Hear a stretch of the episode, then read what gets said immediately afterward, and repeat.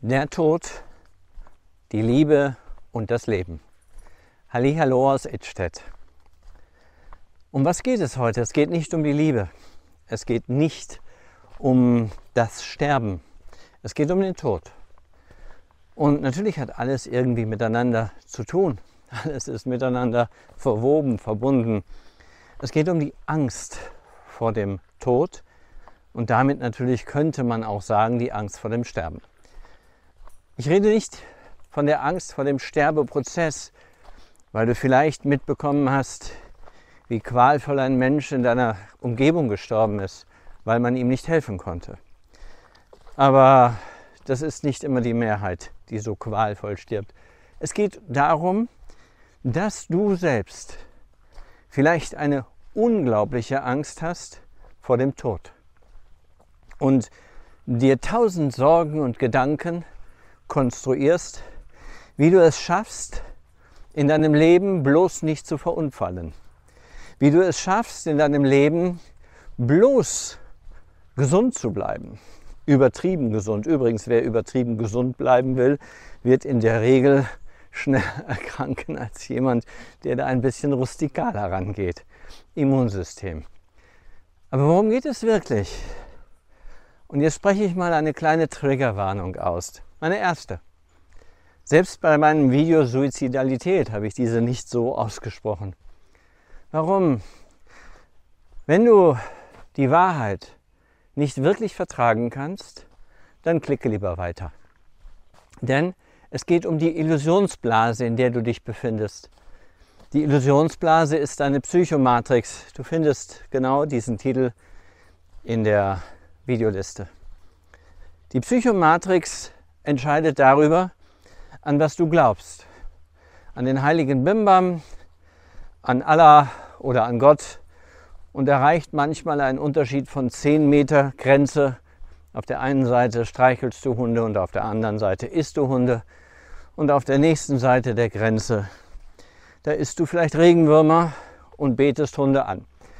Der Glaube ist die Matrix, die dich umgibt. Und diese Matrix, die dich umgibt, die entscheidet erst einmal, wie du mit dem Tod umgehst. Sehr früh in meinem Leben, das war schon in der Grundschulzeit, habe ich mit meinem Religionslehrer diskutieren können. Und das war cool, denn das war ein Religionslehrer, mit dem man quatschen konnte, diskutieren konnte. Weil ich habe damals schon die Kirche, die Religion, Gott angezweifelt. Ich kann nicht wissen, ob es Gott gibt oder nicht gibt. Das ist unmöglich. Aber aus meinem Verständnis heraus gibt es Natur, Leben, Evolution, Entwicklung auf dieser Erde. Eine Erde, die kleiner als ein Staubkorn in unserer Galaxie ist.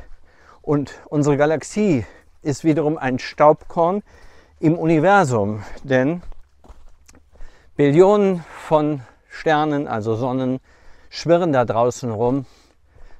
Manche millionenfach intensiver, größer oder stärker als unsere Sonne, also unvorstellbar.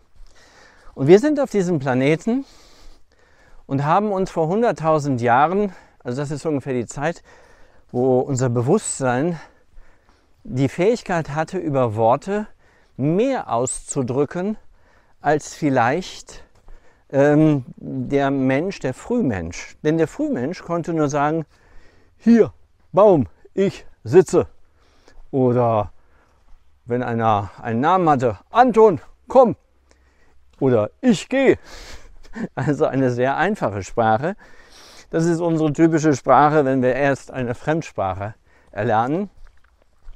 Das hilft ganz sicherlich, in diesem Land ein wenig besser sich zurechtzufinden. Aber du wirst dich mit dieser einfachen Sprache nicht über komplexe Prozesse austauschen, über deine Träume, über deine Wünsche, deine Fantasien, ja, deine Erinnerungen. Das ist schwer. Und diese Sprache, diese komplexe Sprache, die ungefähr sich vor 100.000 Jahren weiterentwickelte zu dem, was wir heute haben, ermöglichte es, sich Gedanken darüber zu machen, wo alles herkommt. Wo kommt ein Baum her, den ich sehe? Wo kommt dieser Baum her, wenn du ihn anschaust? Ich sehe nur das, was ich sehe. Als Urmensch sehe ich das, was da wächst, was groß ist, was herausschaut aus der Erde, auf der ich stehe. Also muss es eine Unterwelt geben, die es diesem Baum ermöglicht zu wachsen. Und wenn ich dann nachts im Wald bin und Geräusche höre, dann habe ich das Gefühl, hier stimmt was nicht. Denn vielleicht könnte dieser Baum so aussehen wie ein Geist, wie etwas, was ich nicht kenne, etwas, was mir Angst macht. Und Angst war sicherlich sehr gut im Urwald. Warum? Nun ja, wenn du im Urwald keine Angst gehabt hast, dann warst du halt schneller tot, als dir lieb ist. Keine Angst vor zwei komischen Guckerli, die so ähnlich und nah beieinander sind, dass es schon komisch aussieht. Und wenn du jetzt kein Fragezeichen in deinem Hirn entwickelst, dann läufst du an diese Guckerli vorbei und die Zähne dazwischen werden dir den Rest geben. Evolution beendet, erledigt, terminiert. Wenn du es aber schaffst, mit diesem Fragezeichen und einem komischen Gefühl, Moment, ich weiß nicht, was es ist. Und jetzt kommt der entscheidende Moment. Ich fühle mich unsicher. Ich fühle mich haltlos. Und dieses Gefühl haben natürlich auch Tiere, selbstverständlich. Aber wir können es jetzt in Worte fassen. Und jetzt spüren wir eine Angst, eine Unsicherheit. Und genau wie ein Tier würden wir jetzt wenn wir diese beiden Gukali sehen, entweder weglaufen oder einen größeren Abstand versuchen herzustellen zu diesen komischen Gukali. Und dann, wenn wir zu Hause sind, am Lagerfeuer, erzählen wir die Geschichte. Und jetzt fängt es an. Götter, Geister und Dämonen. Wir erzählen die Geschichte, wie wir abends durch den Busch gegangen sind und plötzlich mein Herz schlug, meine Atmung schneller ging, ich konnte es spüren und ich sah zwei Augen. Aber ich habe niemanden gesehen. Ich habe ein Geräusch gehört, ein Rascheln. Es hörte sich an wie ein Flüstern. Und jemand sagte, hm, das habe ich auch schon mal gehabt.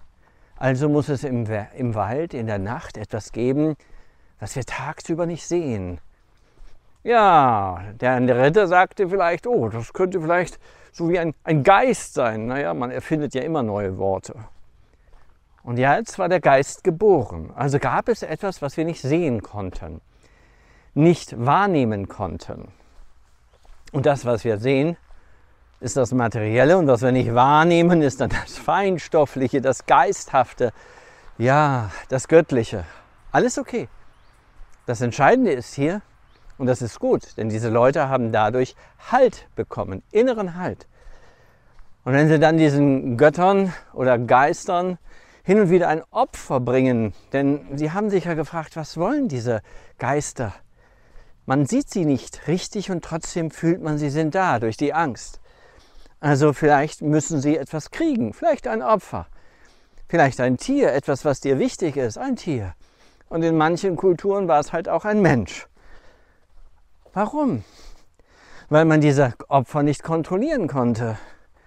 Denn der Mensch hatte mittlerweile gelernt, dass Kontrolle sehr wichtig ist. Kontrolle ist das Wissen um eine Funktion oder um eine materielle Entwicklung. Kontrolle ist das Wissen, dass mittags die Sonne am höchsten und die Hitze am stärksten wahrscheinlich ist.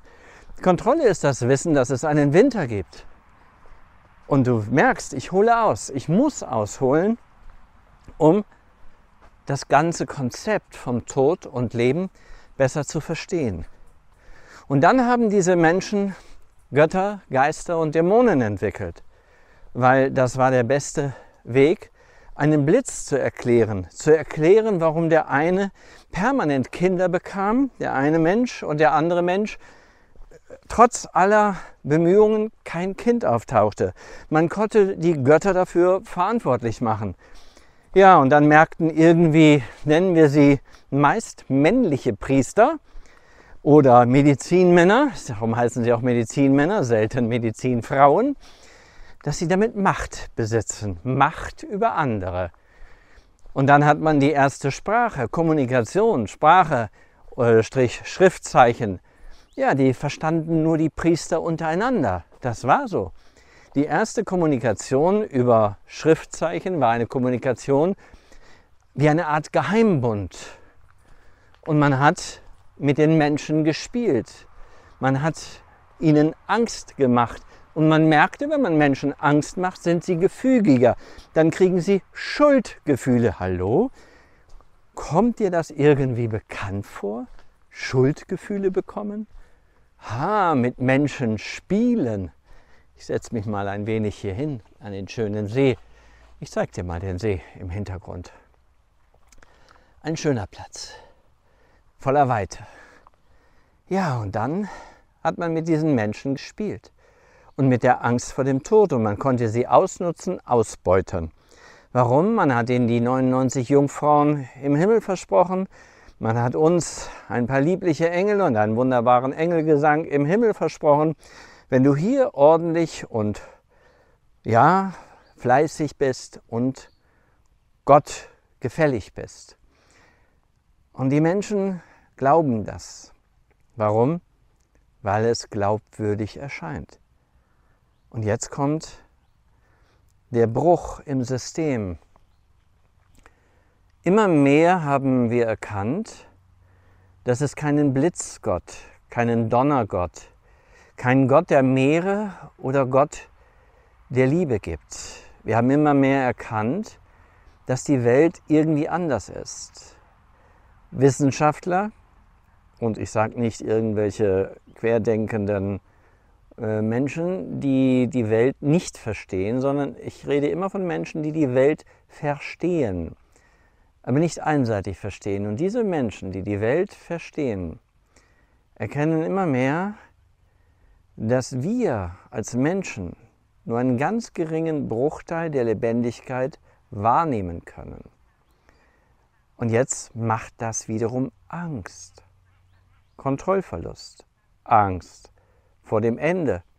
Denn wir können ja darüber nachdenken. Wir können wissen, oh mein Gott, wenn ich sterbe, ist alles zu Ende. Was kommt dann? Wunderbar, dann kommt die 99 Jungfrauen, wenn ich ein Märtyrer war. Oder es kommt irgendetwas anderes, was natürlich wunderbar wohl bekleidet, alles in weißen Röckchen und Engelchen und Umhängen. Herrlich, genau die Fantasie, die Menschen brauchen. Das Problem ist, wer ist denn da oben? Und das ist der Zweifel. Denn da müssten ja alle Tiere auch vorhanden sein. Wo hören Tiere auf? Also alle Lebewesen, also Pflanzen, alle Algen, alle Alligatoren, also alle Krokodile, alle menschenfressenden Tiger. Nein, die sind böse. Wer sagt, dass die böse sind? Wer bestimmt darüber?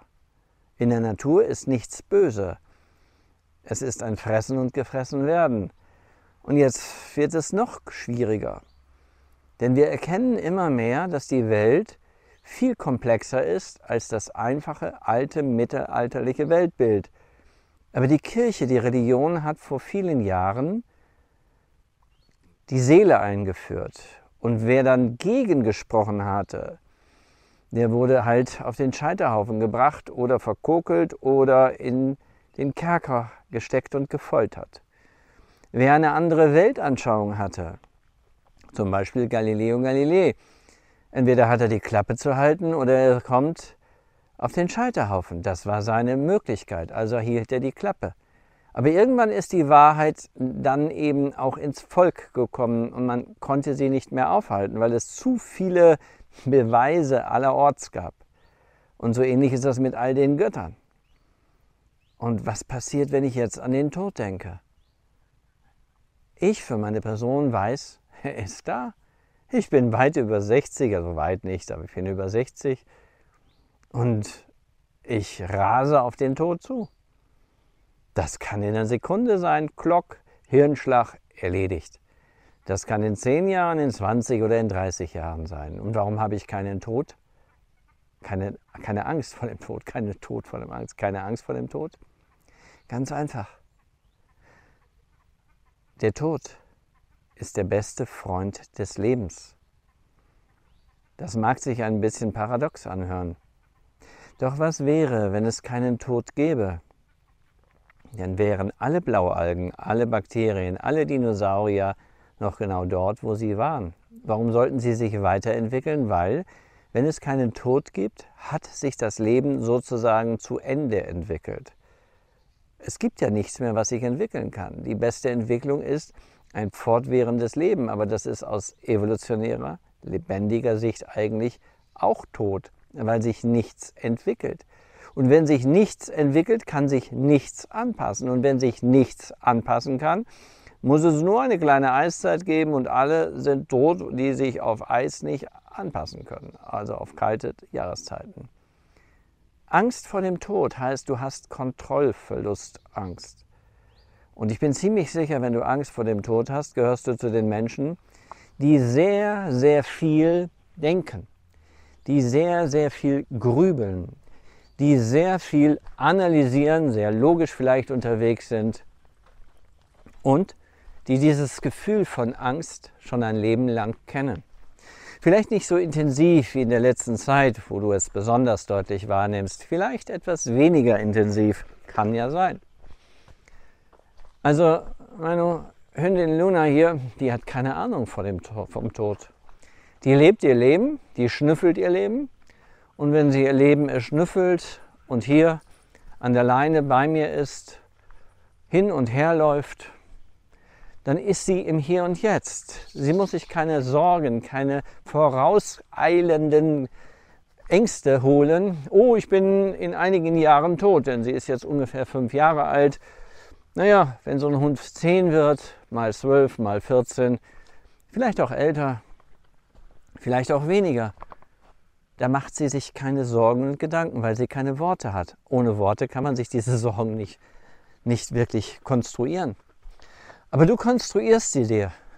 Du hast vielleicht eine Angst vor Krankheiten, Kontrollverlust. Und in meiner Praxisbroschüre habe ich eine Skizze mit einem Fundament und da steht ganz unten Haltlosigkeit. Haltlosigkeit ist das Urübel. Denn wenn du keinen Halt in dir fühlst, keinen Halt also Stärke eigentlich ist das auch, dann hast du Angst. Und es macht dir alles oder vieles Angst.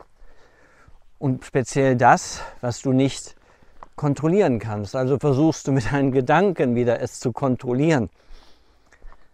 Und die Angst vor dem Tod ist eigentlich die Klärung oder die, naja, die worthafte Darstellung, dass du haltlos bist, tief in deinem Innern.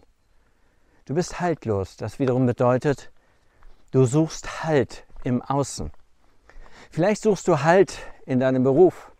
Vielleicht suchst du Halt in deinem Job als, und hältst dich am Laserstrahl des Erfolges fest und versuchst einen Erfolg nach dem anderen zu entwickeln, aber irgendwie befriedigt dich das nicht. Und dann entwickelst du die Idee, weil du ja keinen Halt hast, dass du vielleicht deshalb haltlos bist, weil du noch nicht gut genug, noch nicht perfekt genug bist oder weil du vielleicht ein Schuldiger bist und deshalb jeden Tag beten musst. Also eine gruselige, ich sage bewusst gruselige Erfahrung. Ich glaube mit 16, 17 irgendeine Freundin hatte mich damals überredet im Kreis Paderborn. Übrigens für die, die sich da nicht so mit auskennen, Paderborn ist sehr katholisch katholisch, sage ich jetzt bewusst, ja, im Kreis Paderborn mit in die Kirche zu gehen. Und ich war nie ein Kirchengänger, weil ich das System anzweifle. Die Macht- und Unterdrückungsprozesse, die waren mir damals schon zuwider.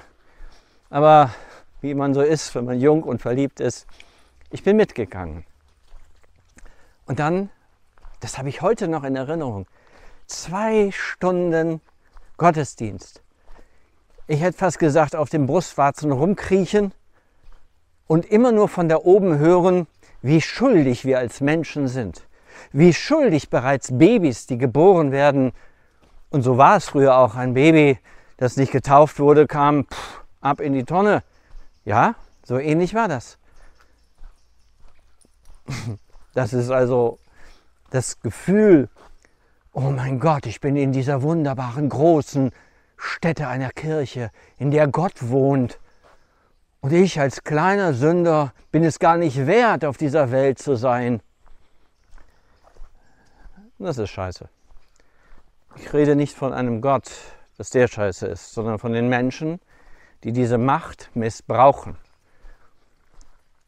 Welchen Glauben auch immer du hast, bewahre ihn dir. Aber bewahre nie das, was die Überbringer dieses Glaubens mit dir machen. Sie versuchen dich klein zu machen, sie versuchen dich einzuschüchtern, dir Schuldgefühle zu machen. Habe keinen Sex vor der Ehe. Ja, ja, aber guck dir die Pfaffen an, die alle Sex haben und dann dieser Sex in der gesamten Kirche vertuscht wird. Mhm. Aber das war schon immer so. Das arme Volk, wie Ameisen, machen, tun, leisten, funktionieren. Und die anderen da oben nutzen das Volk einfach aus, weil es sich so leichter ausnutzen lässt. Wie heißt das so schön? Teile und herrsche Brot und Spiele. Naja, Brot, also die Leute sollten schon ein bisschen was zu futtern haben. Und Spiele ist Glaube. Gib ihnen einen ordentlichen Glauben, dass sie auf dieser Welt zwar als armes Bäuerlein knechten müssen, bis sie tot sind, aber dafür dann in den wunderbaren Himmel kommen. Mit den herrlichen Bildern und Wandgemälden, das erzeugt Fantasie und die Kraft, das gruselige Leben als Knecht, als Frondienst, also Sklavendienst leben zu können. Und du merkst, es ist komplex. Leben ist komplex. Leben ist auch kompliziert. Aber vielleicht spürst du oder merkst du auch, dass du als einzigartiges Lebewesen vielleicht gar nicht diese Art von Glauben brauchst. Weil wenn du Stärke in dir hast, dann hast du Ruhe in dir. Und die Ruhe, die erkennt man vielleicht daran, ein Beispiel aus meinem jüngeren, aus meiner jüngeren Vergangenheit. Wir waren im Urlaub unterwegs für ein paar Tage und auf meinem Smartphone, da habe ich alles drauf. Adressen, Kontaktprozesse, Passwörter, alles. Natürlich alles nochmal irgendwie verschlüsselt. Aber, und das ist eigentlich wichtig, ähm, da sind auch meine gesamten Termine drauf. Meine, äh, ja, meine gesamten Verwaltungsstrukturen habe ich in das Smartphone hineingepuzzelt. Und mit diesen Verwaltungsstrukturen ja, bin ich dann unterwegs am Strand und moin und habe dann irgendwann gar nicht mehr bemerkt, huch, mein Smartphone ist weg. Ja, verloren. Hm. Und während die, die dabei waren, schon hektisch wurden, ja, werden wir wohl suchen müssen. Ja, aber wenn das weg ist und dieser Aufwand und diese ganzen Termine und all das, was da drinnen gespeichert ist, naja, erstens kommt da keiner ran. Das ist schon verschlüsselt, darum ging es gar nicht. Ich hätte es ja auch von irgendwoher löschen können. Aber das Gefühl, es ist, wie es ist. Ob ich mich jetzt verrückt mache, ob ich jetzt aufdrehe innerlich und komplett mich auflöse, oh mein Gott, was passiert, was ist an? Und ich hatte noch eine Woche direkt vor mir, wo also wirklich Termine drin waren und Terminbestätigungen alle in diesem Smartphone. Warum war ich die Ruhe selbst in solchen Situationen? Weil ich Stärke in mir habe. Und Stärke, die habe ich nicht einfach vom lieben Gott geschenkt bekommen. Es gibt ein Sprichwort, das heißt, hilf dir selbst, dann hilft dir Gott. Da stimme ich denjenigen zu, die dieses Sprichwort erfunden haben. Stärke muss man sich erarbeiten, indem man erkennt, in was für einer Psychomatrix man lebt, welche fehlerhaften Verhaltensmuster man gegen sich selber einsetzt und nur für andere funktioniert. Wenn du Stärke in dir hast, dann hast du nicht wirklich Angst vor dem Tod. Denn du weißt, er ist da. Er ist dein Begleiter. Ohne diesen Tod wärst du niemals auf diese Welt gekommen. Denn wenn es Lebewesen gibt, die unendlich leben, ja, dann gibt es keine Entwicklung mehr. Tod ist Entwicklung. Und ganz knallhart, Ohne Tod hätten wir noch den verrückten Hitler und ohne Tod hätten wir noch Stalin oder Napoleon oder wen auch immer. Ja, die können ja sterben, aber ich nicht. Ich bin doch so ein lieber Mensch, ich will doch so gerne leben. Ja, dann lebe dein Leben. Aber ich kann es nicht, ich habe immer Angst vor dem Tod. Außerdem träume ich von vielen komischen Sachen. Ja, Leute, warum? Weil tief in euch drin es etwas gibt, das nennt man Gefühl. Emotionale Wahrnehmungen. Und diese Gefühle haben die meisten ja, sagen wir es mal, im Laufe der Zeit gelernt zu ignorieren. Sie haben gelernt, diesen Gefühlen nicht mehr zuzuhören. Sie funktionieren gut. Und wenn du das noch schaffst, dann kommst du auf der Leiter der Karriere wieder ein Stückchen weiter. Kenne ich aus meinem früheren Leben. Die Leiter der Karriere ein Stückchen weiter. Und was war's? Man hat gemacht, geleistet, getan. Das Privatleben lief nicht so, wie es laufen sollte am Wochenende in Schloss Holte, ja, da wurden sie immer gefeiert. Wer feiert denn am Wochenende und freut sich auf all diese typischen Nachbarschaftspartys, die immer, damals, immer mit Alkohol abliefen? Es war ein Break von einer unwirklichen Welt, in der man sich permanent gehetzt, gezogen, gedrückt, ja, angetrieben fühlt man lebte gar nicht sein eigenes Leben, die meisten merken es nicht und die meisten haben es auch gar nicht bemerkt. Ich habe mich dann irgendwann aus dieser, sagen wir es mal, Welt zurückgezogen. Und wenn ich heute ein Glas Wein trinke, ein kleines Glas Wein auf nüchternen Magen, dann bin ich schon dun. Wahrscheinlich. Mit anderen Worten, ich brauche das alles nicht mehr. Und jetzt kann ich sagen, oder es hatte jemand mal gefragt, wie hast du das geschafft? Erzähl mir deine Geschichte, damit ich davon lerne. Davon kannst du nicht lernen, von dieser Geschichte. Weil diese Geschichte meine Geschichte ist. Meine Stärke hat sich aus mir selbst heraus entwickelt, indem ich gelernt habe, meinen Gefühlen mehr Freiraum zu geben und den logischen Grenzen, den Regeln, ja, weniger Beachtung zu schenken. Wie kannst du also deine Ängste loswerden? Du musst lernen, an dir zu arbeiten. Und ich habe ein wunderbares Beispiel von einer Frau namens, nennen wir sie Katrin, die dieses herrlich beschrieben hat, muss ich ganz klar sagen. Und ich bin froh, dass diese Katrin ihre Lebens, sagen wir es mal, ihre Geschichte per Audio Podcast mir zur Verfügung gestellt hat. Und so wie ich Zeit habe, wirst du ein bisschen reinhören können. Aber auch ihre Geschichte wird nicht deine Geschichte sein.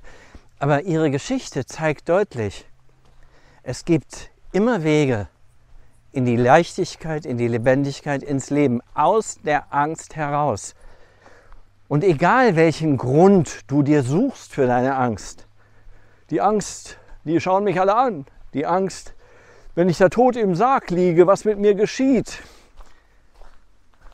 Lieber Mensch, du bestehst aus toten Molekülen. Und diese toten Moleküle, ein kleiner Vergleich nochmal, die, den, die Menschen, die ihn schon kennen, die überspringen diese kurze Info. Eine Molekülkette, die in deiner in deinem Zellkern sich befindet, die ist ungefähr zwei Meter lang.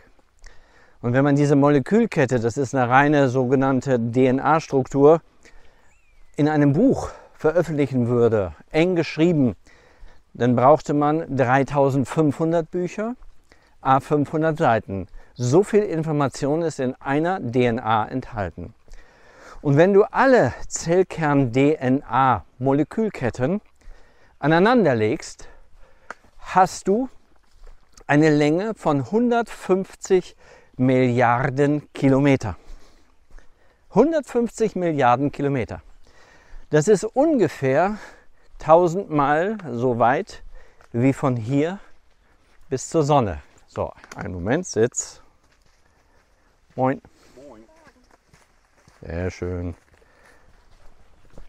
Das heißt tausendmal so weit wie von hier bis zur Sonne. Tausendmal.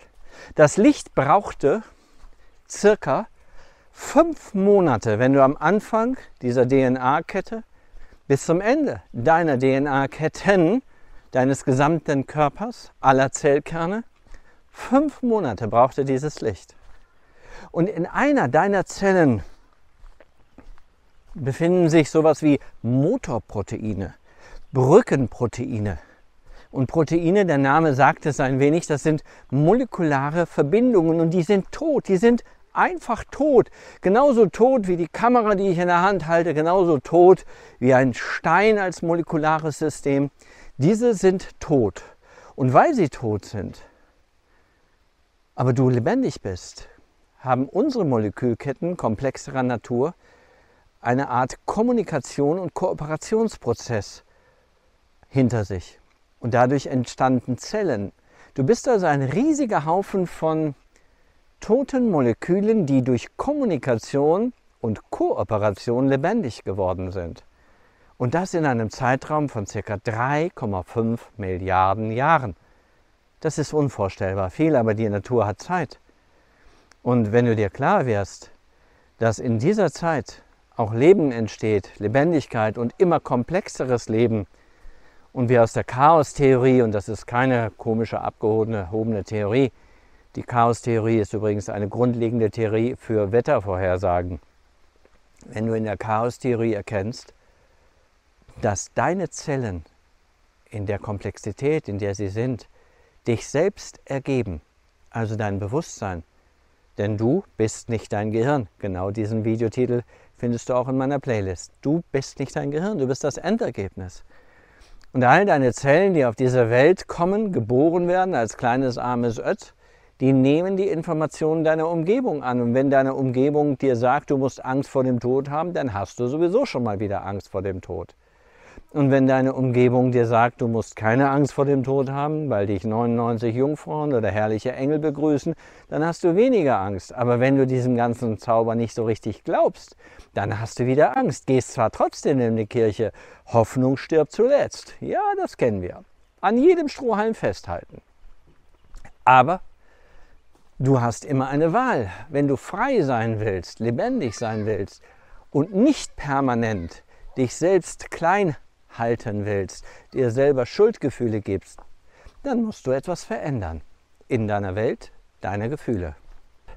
Du musst in deiner Welt deine Gefühle etwas Gravierendes verändern, nämlich du musst dich zur wichtigsten Gestalt machen. Und damit meine ich nicht Egoismus zu Lasten anderer. Davon gibt es schon genug auf dieser Welt. Wenn du als Ganzes als gigantisches, sich selbst organisierendes System voller komplexer Kommunikation und Kooperation erkennst, dass du ein, ja, etwas Besonderes bist, etwas Einzigartiges und nicht vergleichbar dann wirst du vielleicht auch erkennen, dass es zwar ganz nett ist und hilfreich ist, die ein oder andere Geschichte von jemandem zu hören oder zu lesen, wie er seine Ängste besiegt hat, aber du wirst irgendwann erkennen, dass das nicht dein Weg ist. Denn dein eigener Weg findet nur in dir selber statt. Und das ist das Spannende. Unsere Welt, die Gefühle, die Arbeit mit Gefühlen, Gefühlsarbeit, ganz einfach ausgedrückt, das ist der Weg, sich selbst in seiner eigenen Stärke zu finden. Und nicht irgendwo immer böse Politiker, böse Chefs und böse Nachbarn oder Mitmenschen. Ja, sie haben all ihr Paket und sind so geworden, wie sie geworden sind. Und sie sind in der äußeren Bewertungsebene vielleicht böse, weil sie ausnutzen, unterdrücken oder willkürlich befördern oder willkürlich rausschmeißen. Aber wenn dir klar wird, dass du selbst für deine Zufriedenheit, für deine Stärke, für dein eigenes Gefühl in dir keinen Halt von außen brauchst. Halt, Freundin, Freund, Ehemann, Ehepartner, Kinder, das sind zusätzlich Haltsysteme. Aber sie sollen nicht der zentrale Haltepunkt deines Lebens sein, denn dann vergisst du dich. Und je mehr du dich vergisst, desto mehr Druck lastet auf deinen Gefühlen. Denn das Grundprinzip all dieser Moleküle in dir, Selbstindividuationstendenz, kann sich nicht entfalten und entwickeln. Und dadurch hast du das Problem, dass du immer mehr Druck in dir verspürst und immer mehr Hilfsrichtungen suchst, die möglichst schnell funktionieren. Und du vergisst, dass du ein lebendiges Lebewesen bist. Man predigt dir vor, man betet dir vor, in drei Sitzungen, in drei Seminaren, in drei, ja, was auch immer, Gebeten wirst du etwas verändern. Lebendige Lebewesen sind nicht so. Lebendige Systeme entwickeln sich aus sich selbst, aus der eigenen Erfahrung heraus. Und deshalb ist es so wichtig, Erfahrungen aufzunehmen. Aber nicht die negativen, weil wenn du immer nur die negativen Erfahrungen aufnimmst, dann bleibst du in deiner Angst vor dem Tod und vor dem Sterben. Aber dieses sind eigentlich nur die verdeckten Symbole, dass du Angst vor Haltlosigkeit hast. Angst davor, die Kontrolle zu verlieren. Angst, nicht wahrgenommen zu werden. Denn wenn du diese Ängste nicht hättest, würdest du in dir ruhen und mit dir selbst im Reinen sein.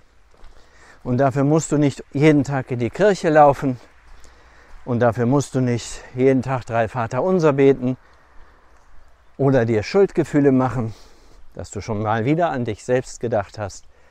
Du musst dich zur wichtigsten Person machen und du musst eins noch.